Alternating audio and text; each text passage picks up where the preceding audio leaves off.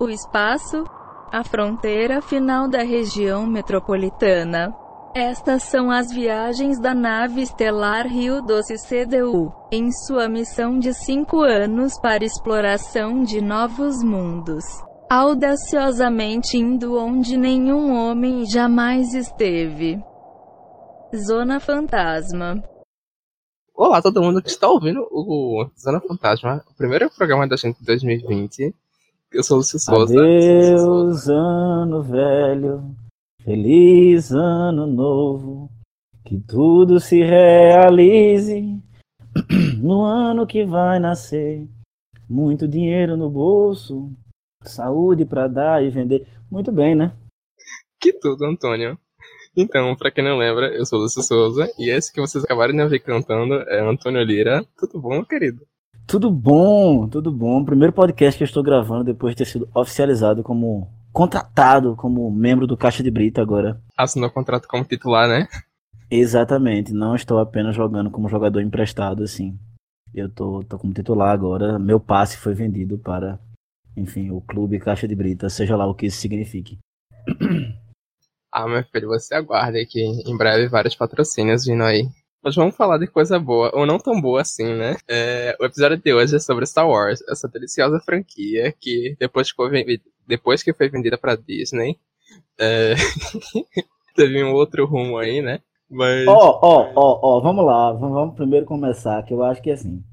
A ascensão de Skywalker foi ruim? Foi. Mas aí agora todo mundo tá aparecendo pra dizer: ah, não, porque Star Wars sempre foi ruim? Ah, não, porque a Disney não fez. O episódio 8 é foda. O episódio 8 é o melhor filme de Star Wars e quem discorda tá errado. O episódio 8 é muito bom. E eu estarei aqui. Eu, o pior de tudo, o pior do absurdo que foi feito, que, que a Ascensão Skywalker fez, foi legitimar o argumento das pessoas que criticam é, que criticam esse filme. Porque Os Últimos Jedi é bom. E não é porque Ascensão Skywalker cagou tudo que os últimos Jedi vai ser ruim. Mas enfim, já estou registrando meu protesto, agora nós podemos continuar a nossa programação normal. Eu acho. Eu ainda não vi Ascensão Skywalker, então eu continuo nessa ilusão de que tudo vai terminar bonitinho, que, que tem um enredo amarrado. Mas bora lá, a gente vai revisitar essa franquia, né? Que já tá mais de 20 anos se arrastando. 20 não, pô, 40, né? É 77. Ah, é? Então, ah, é? é de 80, né? É, não, meu filho, é 77 é porque a gente acha, é meu isso, a gente pai. acha que a gente acha que 1990 foi há 10 anos atrás ainda, tá ligado? A gente não se ligou que a gente tá em 2020. Inclusive, né, galera? 2020, né? Ficções científicas. Puta que pariu, meu Deus. Eu tô. Eu tra tô travado agora, amigo. No tempo. Me perdi total. Mas bora lá. Star Wars começou lá no final dos anos 70. E não vamos discutir aqui quando virar a década ou não. Isso é tema para outro, pra outro podcast. Mas Star Wars começa lá no episódio 4. É, ele começa em 1977, né? E é chamado só Star Wars, traduzido aqui no Brasil como Guerra nas Estrelas.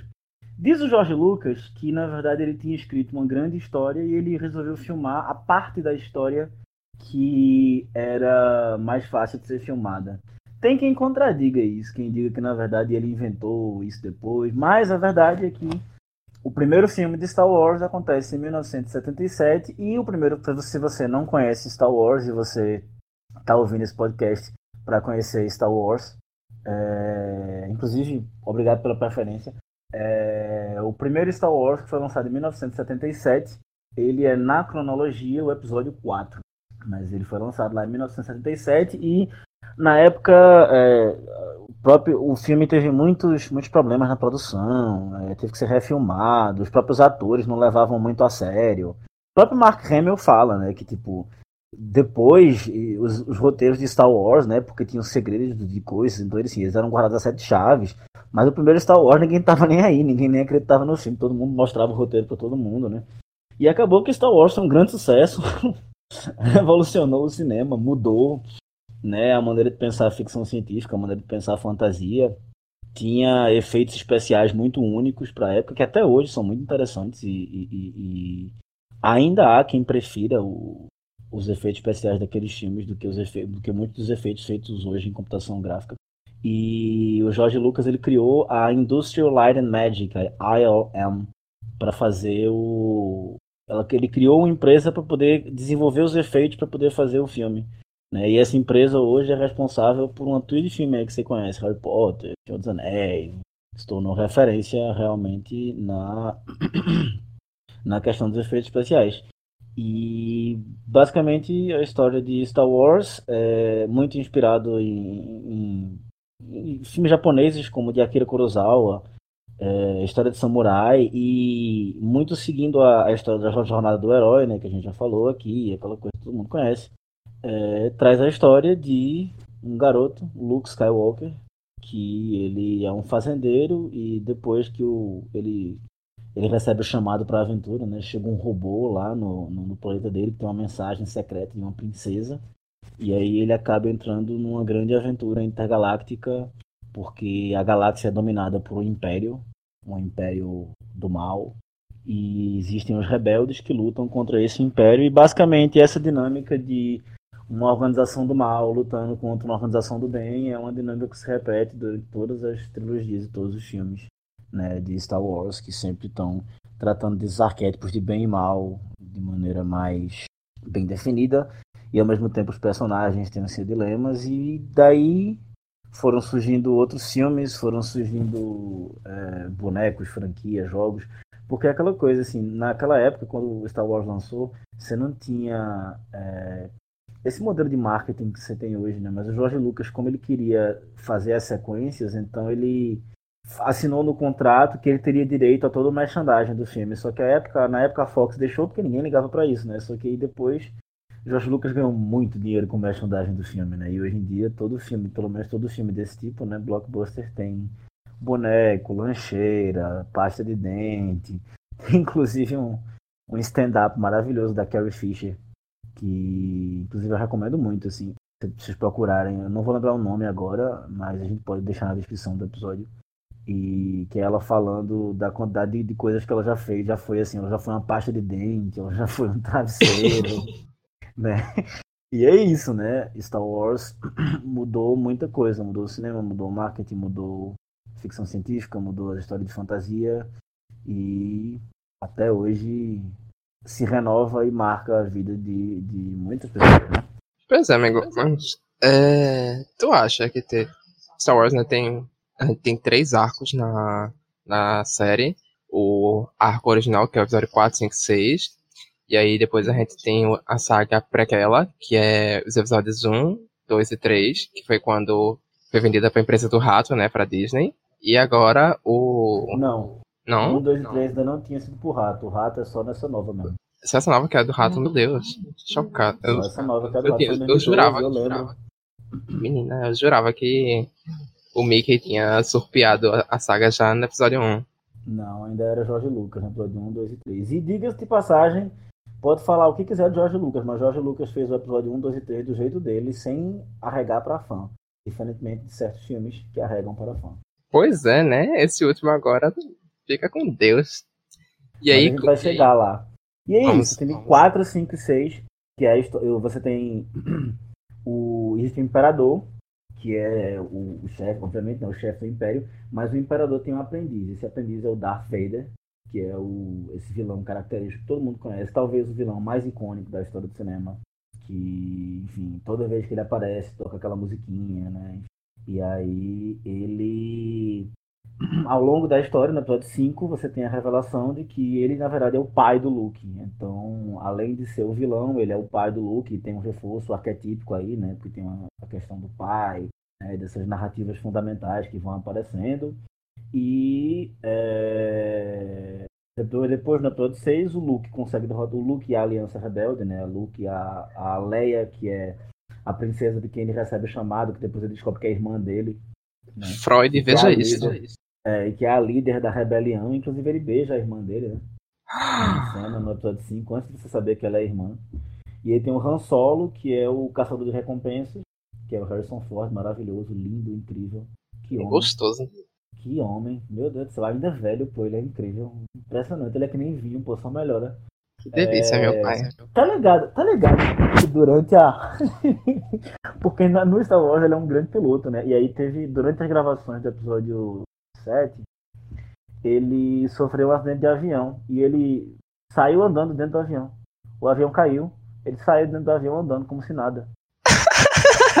Ele claramente é o Han Solo, pô. Ele tá entendendo, assim. E ele é o Indiana Jones ainda por cima. E o cara lá do Blade Runner, que eu não sei o nome, que eu sempre esqueço. Ele é muito foda, cara. Porra, você encontrar esse cara. Tem, tem, tem, tem um. Sério, por favor, me xinga. Bate em mim. Meu Deus. Pelo amor de Deus, não. É muito, muito incrível. E aí, é, você tem esse trio de personagens principais, que é o Luke, a Leia, o Han Solo.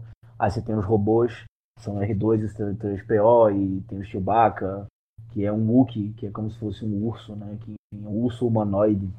Tem, tem, enfim, várias raças alienígenas. Aí eles derrotam o Império, Darth Vader, e aí você usou nesse episódio 6. Aí depois de fazer o episódio 4, 5, 6, em 77, 80 e 83, aí em 99 eles voltam para fazer o episódio 1, que seria para contar a história de como Darth Vader se transformou no Darth Vader. Porque além de você ter o Império e a Aliança Rebelde, você tem é, uma narrativa fundamental para a história, a força. A força é como se fosse um campo de energia que guia e que une todos. E aqueles que são sensitivos à força, eles podem ser Jedi ou Sith. E também tem umas pessoas que ficam no meio termo ali, mas no geral eles podem ser Jedi ou Sith. Jedi são os guardiões que eram os guardiões da República, antes da República cair e virar um império. E os Sith são os inimigos dos Jedi. Então, além do, do, dessas facções que ficam brigando na República contra os separatistas, ou a Aliança Rebelde contra o Império, você tem os Jedi e os Sith. E você tem todo um enredo de que existe na força o lado da luz e o lado sombrio. E é, eles dois, tanto lá da. Eles são meio. O Jedi e o Sith são meio como religiões, né? E eles combatem, mas também a batalha entre eles é uma batalha de narrativa, é uma batalha ideológica, é uma batalha de religião mesmo. Né? Enquanto os Sith acreditam que através da paixão é que você consegue tudo, então eles estimulam você a ter ódio e transformar o ódio em raiva. O Jedi ele pega a autodefesa, a paz, enfim. E é um universo muito rico, né? Eu acho que o que o mais legal de, de Star Wars é que cada coisa que cria, cada nave espacial, cada a espada que o Jedi usa, que é o sabre de luz, né? Uma espada laser, se transforma numa coisa muito icônica, né? Então cada coisa, cada personagem pode se tornar muito icônico e pode potencialmente virar um boneco que você provavelmente irá comprar. Então, Boneco que custa metade do seu salário. Exatamente. Então, assim, é, é isso, né? Uma história que é muito massa, mas ao mesmo tempo propõe todo um modelo mercadológico que a gente não sabe necessariamente se é bom, né? Estamos vendo aí. Mas ao mesmo tempo, eu tinha um amigo meu que ele brincava, dizia que, que, que, que Star Wars sempre foi um filme da Disney, né? De alguma forma faz sentido, assim, porque esse modelo de, de fantasia que a Disney se propõe a fazer, pelo menos começa a se propor a fazer a partir dos anos 90, a Disney, é, é, Star Wars também fazia, né? E aí depois de fazer o episódio 1, 2 e 3, que é contando a história de como Anakin Skywalker, que é o, se transformou no Darth Vader, Anakin Skywalker, pai de Luke Skywalker, é, em 2012, depois que a Disney comprou o Star Wars, foi anunciada uma nova trilogia com novos personagens. E aí, nesse caso, já é o arco da. Nossa, menina, chega de uma travada aqui. Esse é o, ca... o arco da Rey, né? Exatamente, da Rey. Porque você tem. Você repete a dinâmica dos trios, né? Então você tem o novo trio de personagem, que é a Rey, o Paul Dameron e o Finn, apesar que esse trio ele só acontece mesmo no, último filme, mas ok. E aí, uma novidade dessa nova fase de Star Wars foi porque eles tentaram pegar esse trio de protagonistas e a Disney quis jogar mesmo com a questão da diversidade. Então colocaram uma mulher, um negro e um latino. E sim, isso é uma questão. Aqui a gente no Brasil fica vendo e aí a gente vê claramente que tem essa jogada com a Ray e com o, o Finn, que é a Daisy Ridley e o John Boyega, mas o Paul Dameron, é, o Oscar Isaac, ele é colocado como o latino, né? E a Disney é, vende se vende, né? Nessa tentativa de se colocar pró minorias, né? Enfim, essas questões aí que a cultura pop vai flertando. Pois é, até porque, né, num universo fictício em que você convive com alienígenas e o caralho é quatro, é bem estranho os únicos seres humanoides terem traços europeus. Pois é, isso rolava muito, assim, ao mesmo tempo que tinha uma coisa assim, de que, tipo, nos planetas mais periféricos da galáxia, nos primeiros filmes, tipo Tatooine, as criaturas eram mais estranhas, né? Uhum. E aí eles tentaram, pelo menos. Se uma coisa que é bem interessante de você perceber, assim, é que se você percebe os pilotos da nos originais, da Aliança Rebelde e do Império, nos novos, da Resistência e da Primeira Ordem, os pilotos da Aliança Rebelde e do Império são só homens brancos. No, na Primeira Ordem e na, na Resistência, você tem mulheres, homens negros, mulheres negras, mulheres brancas, enfim, homens brancos também, enfim, é, pessoas gordas. Então eles tentam e colocam mais assim, também os alienígenas, né, fazendo parte disso, para não ser só aquela coisa, os heróis e os vilões serem aquela coisa do, do padrão mesmo. O que é muito engraçado, né, você pensar que tipo, você tem um universo cheio de alienígenas e além de você não mostrar os alienígenas, é, é muita higienização, entendeu? Se você pensar assim. Porque você literalmente não precisa seguir o padrão de que as pessoas elas têm, elas são humanoides que estão dentro do padrão eurocêntrico de beleza, né? Podia, na verdade, ser tudo com um zoio grande, assim, uma galera sem braço e tal. Podia ser qualquer doideira dessa, mãe. Talvez você não conseguisse vender tanto boneco, né? É, aproveitando que tu tinha tocado na questão do trio, da, entre a Ray, o Finn e o Paul, é, tem algumas coisas que ficaram, pelo menos pra mim, não vi o último filme ainda, estão meio confusas. Queria que tu quisesse, assim, quem tiver com ele de spoiler, avança um pouquinho. Mas o que tu achou da relação deles nesse último filme? Porque, tipo, pelo menos na internet, sempre rolou muito um chip muito grande entre o Finn e o Paul. E é, ele... tinha rolado esse chip do e Paul. Assim, vamos lá, né, gente? Você realmente achava que a Disney ia fazer isso? Não, né, amigo? Mas, assim, é porque é shipper, né? Shipper acontece. No primeiro filme tinha é, a relação deles, assim, tinha um, o, o Paul mordia o lábio, né? Atenção um sexual. É, tinha ali uma tensão sexual, né? E aí a galera ficou muito chipando isso, mas não, não, não aconteceu. Inclusive arrumaram uma namorada pra o Paul. O que eu acho muito legal de, de, de, E eu acho que aí também tem a ver, por exemplo, o o Mark Hamill, o Harrison Ford e a Carrie Fisher falam algumas vezes que durante muito tempo assim eles se confundiram com os próprios personagens, né? Porque eu acho que assim, em Star Wars os atores se confundem com os personagens, mas ao mesmo tempo as histórias dos personagens se confundem com as nossas histórias porque são histórias e são que estão o tempo todo tratando de temas fundamentais, de narrativas de ressurreição e morte, tentando criar uma mitologia. Eles trabalham através dessas narrativas mitológicas, ao mesmo tempo que eles criam uma própria mitologia. Por isso, inclusive, eu gosto tanto dos últimos Jedi. Porque eu acho que os últimos Jedi ele tem um entendimento de Star Wars enquanto mitologia e vai renovando os mitos, né? Então, no final do filme, o, você tem textualmente o Luke aparecendo enquanto um mito e a cena final lá da, da criancinha com, com pegando uma vassoura enquanto sabe de luz para que é meio que parecido com o final da Pantera Negra, do Pantera Negra também, né? Que tem a criancinha lá que aparece e é meio tipo. Quase ele, ele tá dizendo pra você que esses filmes são sobre essas narrativas fundamentais, sobre, mas sobre também histórias de heróis, sobre crianças brincarem, né? Enfim.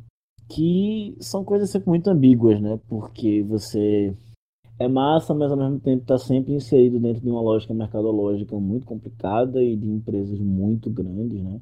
Eu me lembro que. Nossa, Star Wars Episódio 7 estava em todo canto. Tinha. No, no bate-bola debate. Se você que está ouvindo Zona Fantasma, né? Também escuta, também escuta o DescubraCast. No bate-bola debate, o programa de futebol da ESPN. Tinha um BB-8, que é o robozinho da nova série de, dos episódios 7, 8, 9 tinha um BB-8, porque a ESPN é da Disney. Então, assim, o prêmio de, de melhor jogador do Campeonato Brasileiro 2015 foi o prêmio Despertar da Força.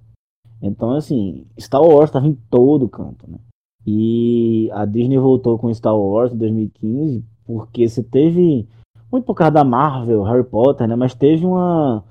É, é, essas franquias, que é um, uma, um negócio que começou nos anos 70, 80, elas nos anos 2000, 2010 ganharam uma outra toda uma nova dimensão e uma nova agressividade também mercadológica, né?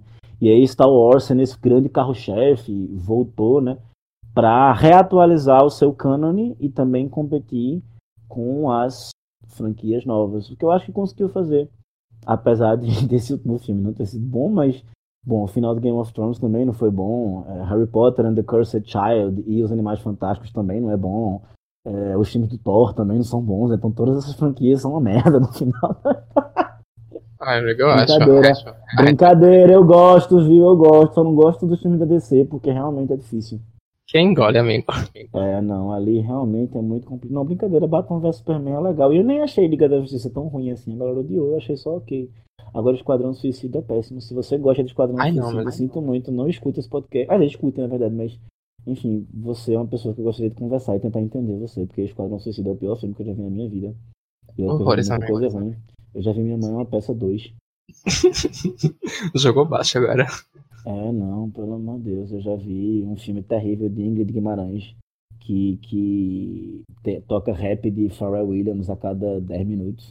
É gente, quem aguenta essa música? Olha, é o ápice da seria sonora de novela. Enfim. Mas é isso, né? E aí, agora a gente já pode falar mal do, do último filme? Podemos, amigo. Então, né? O episódio 8, ele.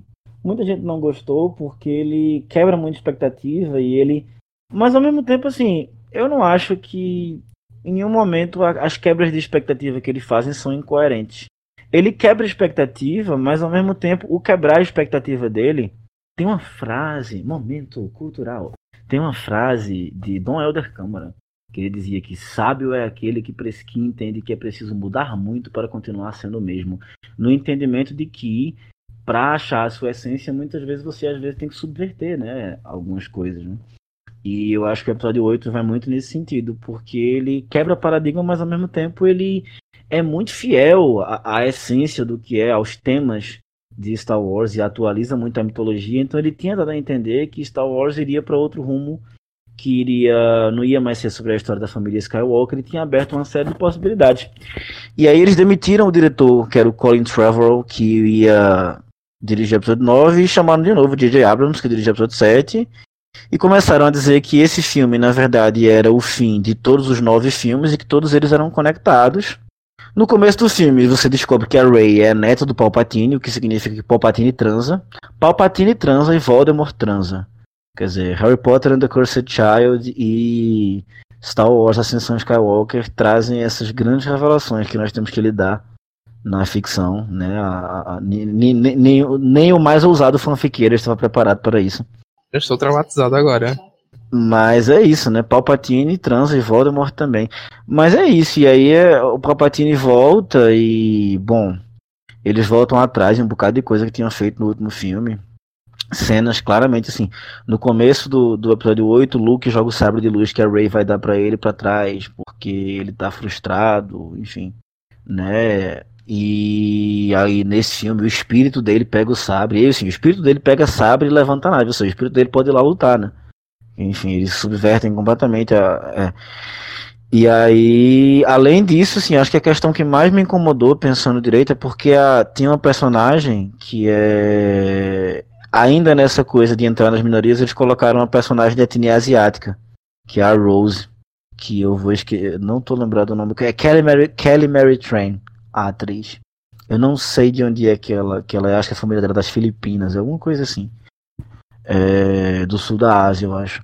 E aí é uma personagem que tinha sido bastante criticada, inclusive a atriz sofreu muito cyberbullying. E aí nesse filme eles apagam a personagem, o que inclusive assim é absurdo, porque você a, a atriz sofreu cyberbullying pesado e aí a- ela é excluída do filme depois, você parece que tá premiando, né?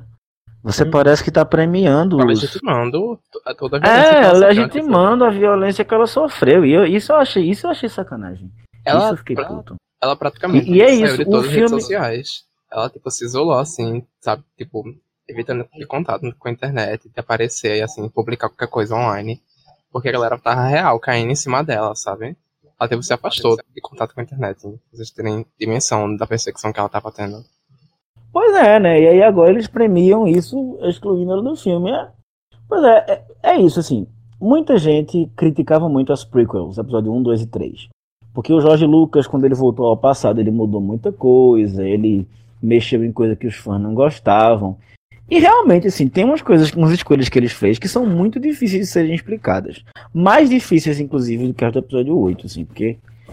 É, tanto que isso virou meme e tal, e os filmes têm umas partes que são bem vergonha alheia, assim, bem exagerado. Só que O George Lucas, ele insistiu nas ideias dele. O pessoal reclamou do Jar Jar Binks, aí ele não colocou tanto o Jar Jar Binks no segundo episódio 2, só que ele botou o Jar Jar Binks pra ser um personagem fundamental para propor, dar os poderes, ou seja, Jar Jar Binks na verdade é fundamental para a queda da República, porque Jar Jar Binks é que dá os poderes, é, é que propõe a votação para dar os poderes de emergência ao chanceler supremo, que depois, enfim, vai se tornar o um imperador.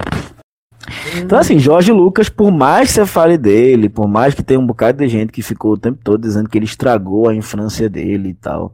E eu acho que, é, inclusive, é de se pensar um pouquinho assim, na própria agressividade dos fãs em relação a Jorge Lucas, né? Que, por mais que tenha cometido decisões artísticas questionáveis, assim, não merecia ser odiado. Porque decisões artísticas questionáveis é diferente de, enfim, você falar merda e falar coisas problemáticas. Não é a J.K. Rowling, mas. Eu tô bem, eu tô bem hoje, né? Mas assim, é, o Jorge Lucas, ele, ele, ele, ele foi até o fim com as ideias dele. Algumas são legais, outras não, no episódio 1, 2 e 3, assim. E ele não ficou ouvindo o que fã queria ouvir, não. O Ryan Johnson também fez muito isso, assim, ele deu a interpretação dele e tal. Esse último filme, ele quer, assim, ele quer agradar a todo mundo, né? Ele quer não ter polêmica. E parece muito, assim, a Disney parece que tá entrando mais nessa fase mais intimista agora, né? Depois que terminou Vingadores e agora tá terminando Star Wars. E agora, como a gente falou, se você escutou o nosso podcast de Streaming War, você sabe do que eu tô falando. Mas agora é, a, né, a, as disputas mercadológicas no mundo da cultura pop vão se focar muito nos streams, nas séries e tal. Né? Inclusive tá rolando Mandalorian, né? Baby Yoda, eu nem vi ainda, mas todo mundo só fala dessa porra desse Baby Yoda. É tipo, caralho, velho. A galera tá muito doida. E é isso, né? Star Wars sempre vendendo bonecos.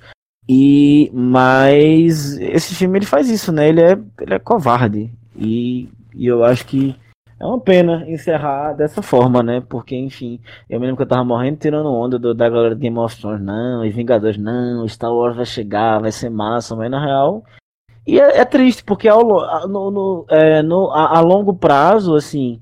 Em, porque o episódio 7 ele é legal, mas ele é muito recontando uma história, sabe? O 8 abre o flanco. Então, assim, o 9 o fato do 9 ter sido tão covarde faz com que a trilogia, em geral, não seja tão boa, né? Como trilogia. E é, é, é muito triste, porque, enfim, eu gostei demais. Eu tô, eu tô falando e gravando esse podcast agora, olhando pro meu pôster do episódio 8, que está colado aqui na parede do meu quarto. Ai, amigo, eu tô, é... quase, tô quase dropando de assistir episódio 9, porque eu tenho ainda na minha mente essa imagem do episódio 8, terminando lá com o Luke chegando e tendo a batalha no planeta lá, que eles estão tentando defender a base. É, tipo... O que eu acho, eu acho incrível, eu acho a maneira que. Porque é isso, nada que tá ali é necessariamente. Por exemplo, você consegue imaginar que o Luke já vai morrer com os dois sóis, mas é tão bem construído, a, o clímax final. Muita gente fica tipo, ah, o filme, ele, é, é o clímax final, não sei mas é isso, esses, esses filmes, eles são feitos para o clímax final, pô. Eles uhum, são feitos para fazer você. E é isso. Eu tava vendo o episódio 8, em alguns momentos, inclusive naquela cena da Leia, Mary Poppins lá, eu achei eu tava achando o filme bem ruim.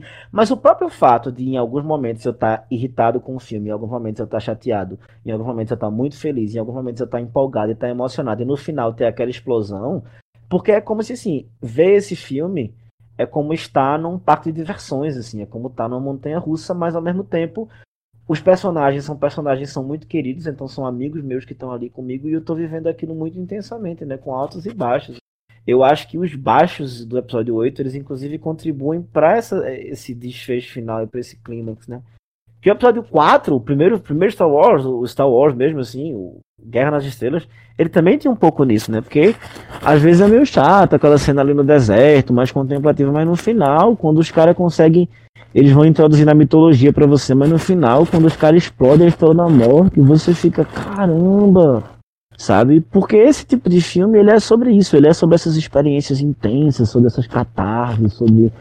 Ele é, é o blockbuster, né? O arrasa quarteirão, é para você sair arrasado do, do, do, cinema. E eu saí, eu nunca vou esquecer de como eu saí do, eu saí do episódio 8, porque do meu lado tava meu irmão, que não é muito essa pessoa de chorar como eu em filme, assim chorando copiosamente. Eu, eu brinco dizendo que sim, Reinaldo é, é, menos emotivo e expressa menos que eu, mas quando ele expressa, ele, é, ele faz de uma maneira muito mais bonita que eu, assim. Episódio aí, 8, E aí eles, eles do meu lado chorando, outro amigo meu do meu. E assim, tinha.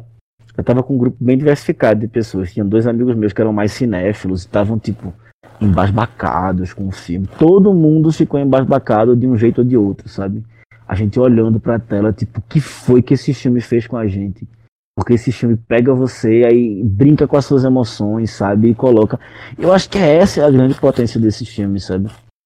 É de, de, jogar com você, de te enganar, de te fazer. E esse episódio 9, ele é previsível e, sabe?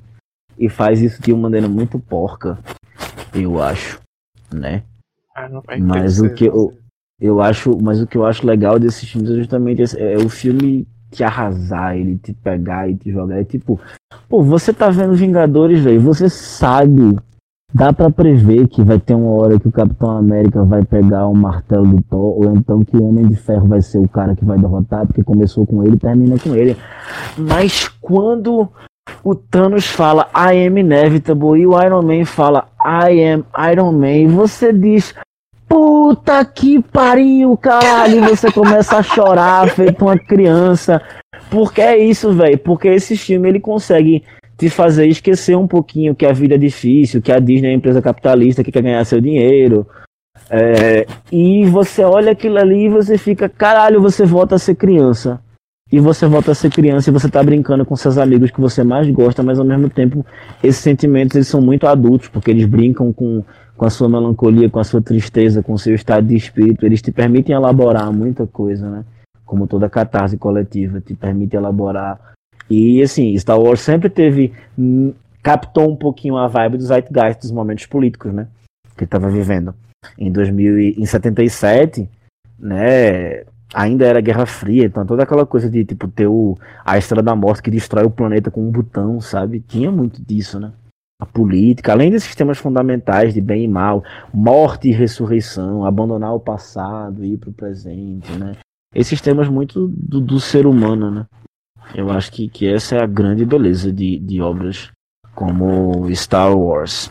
Eu acho. E amigo, tu acha que, assim, é, eu tava falando mais cedo sobre como Star Wars ele meio que é, traz essa questão da luta entre bem e mal, blá blá blá. Tu acha que esses últimos filmes agora, eles mantiveram essa coisa meio maniqueísta ou conseguiram quebrar um pouco isso, essa ordem?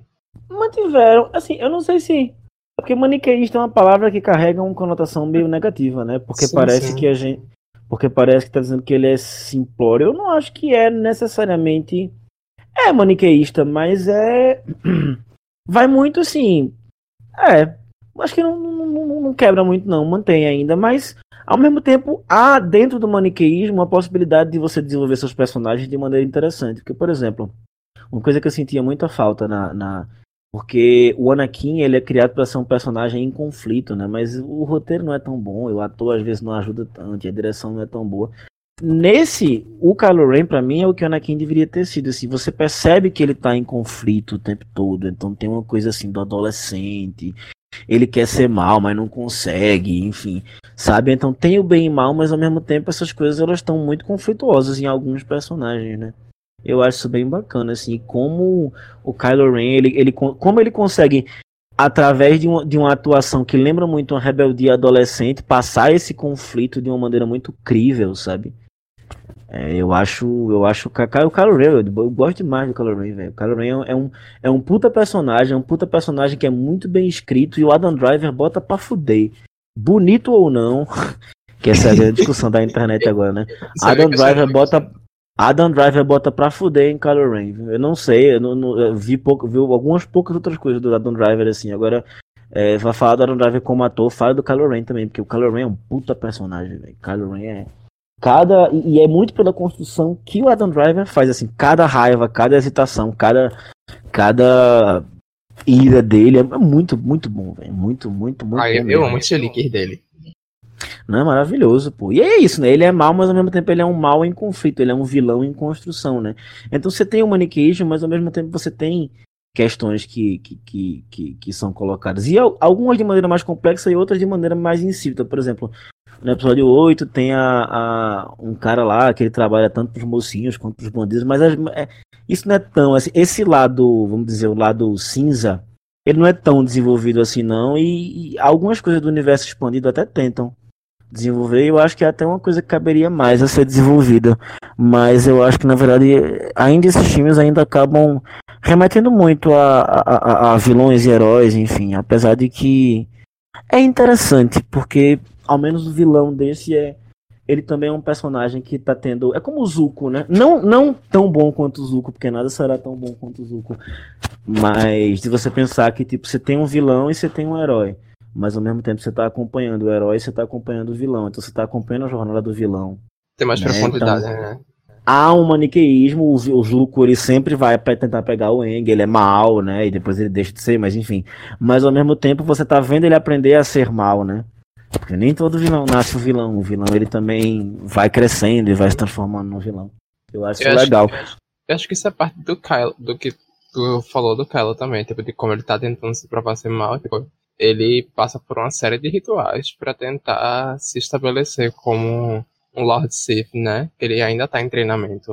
E aí, tipo, ele mata o próprio pai, ele faz uma caralhada de coisas assim, tipo, atos que é, afastariam Freud ele. aí, Freud aí achando maravilhoso, né?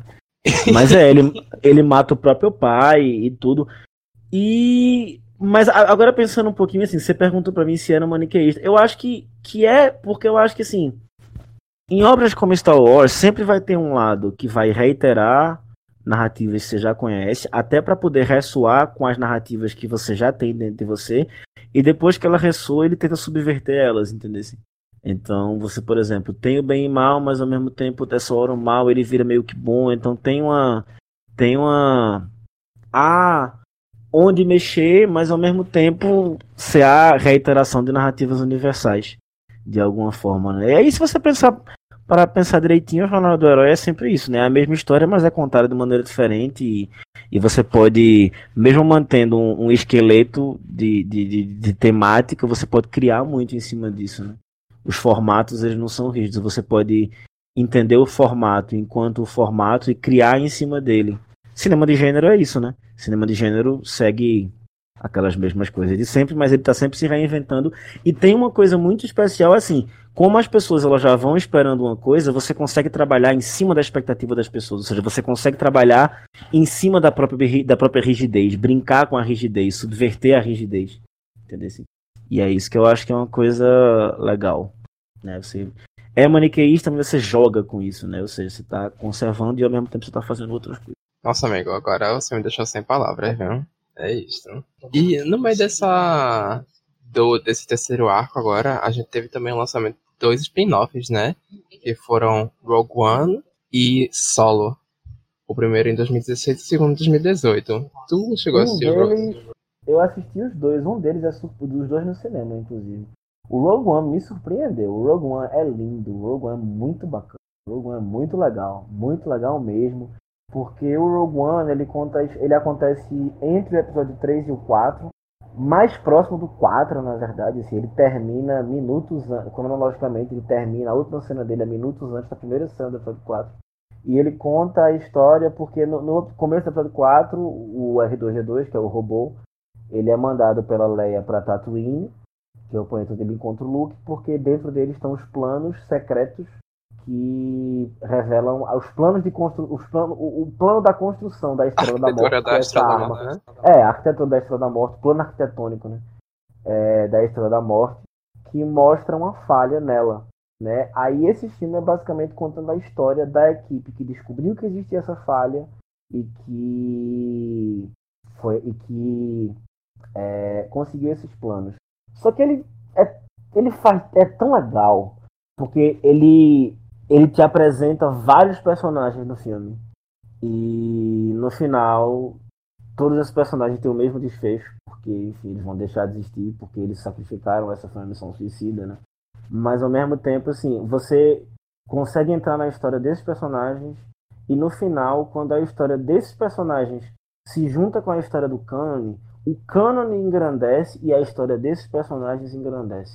Porque você tá vendo que, tipo, esses personagens que a gente conheceu agora, eles se sacrificaram para pegar esses planos. E aí, toda vez que você vai assistir episódio 4 agora, você pensa, esse chipzinho daqui foi o chipzinho que aquela galera ali tava lá fazendo. E a própria maneira como, por exemplo, assim, o Rogue One trabalha no final dele, quando ele mostra para você o Darth Vader e você quer ver o Darth Vader ligando o sabre luz. e ele mostra a Leia, ele vai, parece que ele tá, ele te prepara e, te, e entende teu fetiche com aquilo, mas trabalha em cima do teu fetiche para conseguir produzir um negócio massa, né? E é, ele é muito bacana. Eu acho que é muito. Se a direção criativa de Star Wars fosse mais. pensasse mais em fazer as coisas com o canon do jeito que eles fizeram com o Rogue One, porque é isso. O, o, que, o que importa não é muito. Porque as narrativas são sempre as mesmas. Sempre vai ter fanservice, sempre você vai estar trabalhando com a expectativa das pessoas. Mas dá para fazer isso bem, sabe? Dá para você fazer isso de uma maneira que, que pareça orgânica e que seja criativa. E dá para você criar sem necessariamente ser óbvio. Eu gostei demais de Rogue One, me surpreendi. Fui ver Rogue One de última hora, assim, numa pré-estreia com a minha ex-namorada. Não tava dando muito pro filme, fui ver em 3D com dor de cabeça, então é aquela porcaria, né? A tela mais escura e tal, não sei o quê. Quando terminou o filme, eu tava chorando, minha ex tava chorando, eu olhei pra trás, tinha dois amigos meus que eu tinha encontrado, os dois chorando também de se acabar. Aí depois a gente. E fazia um tempo que eu não saía, que eu não falava com, com, com, com esse meu amigo. Aí a gente entrou, eu entrei no Discord, porque é junto com meus amigos, que a galera que jogava online. Entrei no Discord, fazia um tempo que eu não tinha entrado no Discord, pra conversar sobre o filme, assim. Achei massa o Rogue One. Agora o solo, ele é bem, bem esquecível, assim. Ele é muito. A melhor coisa do filme, que é o Childish Gambino, aparece pouquíssimo. E é, foi uma hype danada. Porra, você vai ter o Childish Gambino em Star Wars. Bom. Ele faz o Lando, né? Ele faz o Lando jovem. Caramba, velho. Uma série, um, um spin-off do Lando jovem com o, o, com o Childish Gambino, velho. Puta que pariu, velho. Até pra lucrar com identitarismo, Disney. Porra, se é pra querer lucrar com Hillary Clinton, faz direito, pelo menos, porra.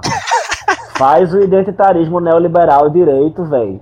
Até identitarismo neoliberal eu compro se for bem feito, velho. Mas faz bem feito, pelo amor de Deus. Ai, meu pai, descansa a militância. Ai, não, sério, velho. Além de tudo é isso. É, é covarde, mal feito. É por isso que eu fico puto, assim. É porque são estúdios, né? E aí você tem. São empresas que, tão, que nunca conseguem usar demais. Toda vez que eles usam um pouquinho, eles recuam, porque estão ali morrendo de medo de perder a ação e tal, não sei o quê. O que é foda, porque assim, é, quem tem a expertise e o dinheiro e o poder de marketing para fazer essas grandes obras, esses contos, esse, os contos de fada do, os contos de fada pós-modernos, vamos colocar assim, que são essas grandes histórias, né, que hoje ocupam esses espaços, esses, esses lugares no imaginário coletivo, ainda são essas empresas, né? Que tem a expertise da porra, assim, eu falo isso como uma pessoa que eu sou muito fã das coisas da Disney, sabe? O nome da minha gatinha é Elsa.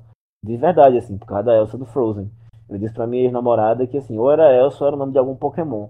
Aí ela preferiu que fosse Elsa. Eu já joguei porque eu sabia que ela não ia querer que fosse o nome de um Pokémon e no final ia ser Elsa mesmo. mas é. Mas assim, é, é uma galera que sabe fazer história muito massa, assim, mas ao mesmo tempo, é, né? São multinacionais, extremamente predatórias que, enfim, apoiam coisas que não necessariamente são boas, que deturpam politicamente as coisas, né? Mas, ao mesmo tempo, enfim, eu acho que, que essas narrativas elas têm uma potência muito grande. Eu gostaria que, no futuro, a, a, o know-how de como fazer isso fosse cada vez mais democratizado, sabe? Para que, ou pelo menos tivesse mais representatividade, de, de, de, não apenas no sentido identitário Partido Democrata, mas em todos os sentidos que você puder imaginar, sabe? Fazer histórias diferentes, se permitir sair da caixinha e criar artisticamente sem necessariamente ficar preso a e é muito complicado né? Porque eu, eu se, eu tenho, se a gente tem de um lado pelo menos eu assim enquanto jornalista crítico crítico né? parece que eu sou parece que eu sou mas você é amigo. Enquanto jornalista crítico e, e, e, acadêmico é de, de não cair nessa nessa esparrela de simplesmente dizer que tudo que é do capitalismo da cultura pop não tem valor estético e artístico, porque tem, e muitas vezes esse, há um valor estético e artístico muito potente e muito libertador, mas ao mesmo tempo de entender que infelizmente essas tecnologias ainda estão nas mãos de, de grupos que fazem essas coisas de maneira muito restrita. Então eu acho que assim, a gente tem que discutir sobre essas coisas, tem que se apropriar dessas coisas, saber fazer e também saber se escudar disso. Porque se essas narrativas, elas, de novo, né? De novo isso sempre um momento consciência estética do tenha consciência estética no mundo da pós-modernidade, da cultura pop. Não deixe ser controlado pelos arquétipos universais que a Disney usa para você. Não saia compartilhando seu mapa astral no Twitter. As pessoas podem usar isso contra você. Protejam seus arquétipos. Eu sei que eu falando isso parece papo de um maconheiro new wave conspiracionista, mas isso é muito verdade. Você sabe que eu estou falando a verdade. Então, se proteja e vamos continuar aqui pensando, né, sobre essa zona onde coisas impossíveis acontecem. A zona fantasma, a zona The Twilight Zone. Literalmente uma zona, viu, amigo? Literalmente uma zona, vocês não fazem ideia do que, de como é a loucura. Mas eu acho que a gente tem que entender também que sim, há um ímpeto extremamente decolonial na maneira em que nós organizamos o nosso podcast, de maneira desorganizada mesmo. Eu acho que há um, uma importância política no áudio ter tipo, ter uma certa falha na, no, do roteiro ele ser improvisado. Eu acho que há, amigo, porque eu acho que a gente tem que se permitir a romper com a estética da metrópole, que sempre pauta uma ordem cartesiana, pensado nessa coisa extremamente é, da, da, da, linha de fábrica, do, do ultramodernismo líquido pós-moderno, como já diria Zygmunt Bauman, né? Quem gostou, gostou. Quem não gostou, faz melhor. É isso, é impressionante, né? Porque você fica falando essas coisas, realmente, tipo, assim, você, eu fico dizendo assim, se minha carreira não der certo, eu vou escrever um livro de poesia ruim, tipo, textos longos demais para se ler na pós-modernidade, uma coisa assim, tá ligado? tipo, aí, tipo, é, eu estava em Recife, havia mangue, havia o mangue, né? Sempre umas coisas meio assim, rupical, né? Umas coisas assim, bem... Olha, tem uma peça de Deborah Coker que o texto é mais ou menos isso, né? Ela é boa ou é ruim? Horrível, amigo. Assim, pagar 200 conto, pagar 200 conto pra ver o pessoal sujo de lama dizendo eu sou mangue, eu sou um caranguejo. Já fomos novamente pegar mais, mais gente pra pegar a briga, né? Não basta a gente pegar a briga com os fãs da DC, com os fãs de Star Wars, não. Tem que pegar a briga com os Mangue Boomer também. Eu acho maravilhoso. Mas é isso, né? Eu acho que também faz parte do ímpeto da colonial a gente entender que nós temos que vencer o medo que existe dentro da gente de soltar palavras a esmo, né? Eu acho que, embora a responsabilidade estética seja importante, nós também temos que nos permitir ser anárquicos no nosso fazer jornalístico, podcast e acadêmico. Eu acho, amigo. Tem mais é que botar pra foder. É, meu Deus. Então, é, sabe o que eu acho engraçado? É porque eu acho que a, a, fase final de coisas que Antônio criticava e que Antônio se tornou é porque eu falava assim, eu não gosto dessa coisa do pós-irônico, porque você não sabe se é verdade ou se é mentira. E é uma. E eu tô prestando atenção no que eu tô falando e eu tô. Eu não tô entendendo se é verdade, se é mentira, se é ironia mais. É realmente, é, de, é realmente assim, olha, eu paguei muito com a minha boca. Eu paguei, ainda pago. Ainda pago. Mas é isso, né? Tamo aqui pra isso, né? Vai cortar a base inteira agora, amigo. É Mas então, depois desse. Agora, você que está ouvindo esse podcast agora, no Bar da Várzea, agora às 3 horas da manhã, vai rolar Pocket Show aqui na rua Edgar Bezerra Lopes. Eu vou estar tocando as quatro primeiras músicas do meu novo disco um conceito, a gente tá tentando trazer um pouquinho da coisa do petróleo no Nordeste também. Distopia e tal. É, é, é, é, é massa. Depois desse momento de desabafo, tem algo mais que você queira botar pra fora, Antônio? J.J. Abrams de cu é rola. É o sino embaixo. Não basta abandonar Lost e deixar na mão daqueles dois cuzão lá que não sabe fazer merda nenhuma. Não basta fazer isso, você ainda precisa fuder Star Wars, assim, impressionante como esse homem ele, ele tem essa cena de. É, é, é Eu culpo ele por tudo errado. É aquela, aquela historinha que a gente ouvia, que de novo, essas histórias se repetem de arquétipo, mas tipo, ah, a galera, tipo, aquela pessoa que ela é condenada porque ela, ela sempre tem um ato de muita sorte seguido de um ato de muita ah, então é uma coisa muito boa logo depois da uma tragédia na vida dela. Isso parece meio a história de J.J. Abrams. Né? Aí é horrores, amigo. Tá vendo? O próprio JJ ele é uma grande engrenagem de mitologia transcultural hiper pós-moderna. Bom, é isso, meninas. Des depois desse grande momento de desabafo e muita frustração com o Mundinho Nerd e o Mundinho Indie Recife, a gente encerra mais um episódio do Zona Fantasma. A gente volta na próxima quinzena. E para você que quiser ficar por dentro do, dos próximos episódios, segue lá o Caixa de Preta nas redes sociais. A gente tá no facebook.com.br caixabrita e no Twitter e no Instagram a gente tá com o usuário arroba caixabrita. Ah, é, também tem o site da gente, que é o caixadebrita.com. Lá a gente publica todos os episódios do podcast, além de alguma outra crítica, algum texto, crônica. E também aceitamos sugestões de vocês. Se quiserem mandar uma sugestão de pauta, uma crítica sobre algum episódio, algo que vocês queiram ver que a gente converse, discuta aqui no podcast, é só mandar ideia. É, lembrando que se por um acaso esse podcast chegar a 200, 200 ouvidas, Lúcio irá gravar um vídeo dançando em agradecimento. A... então, escutem e mandem esse podcast para os seus amigos, pois com 200, 200 escutadas, quando chegar a 200, o contador de, de escuta, Lúcio irá gravar um vídeo dançando o Vogue para vocês de maneira muito especial. Então, se eu fosse não vocês, eu não perderia esse momento, não perderia isso e que estaria compartilhando o Zona Fantasma. Não bote palavras em minha boca, Antônio. Não estou colocando palavras em lugar nenhum. Não, não há palavras, há apenas movimento, é performance. Você tem que sair desse hermetismo. Vamos quebrar padrões aqui. Mas é isso, gente. Beijinho, beijinho. Tchau, tchau.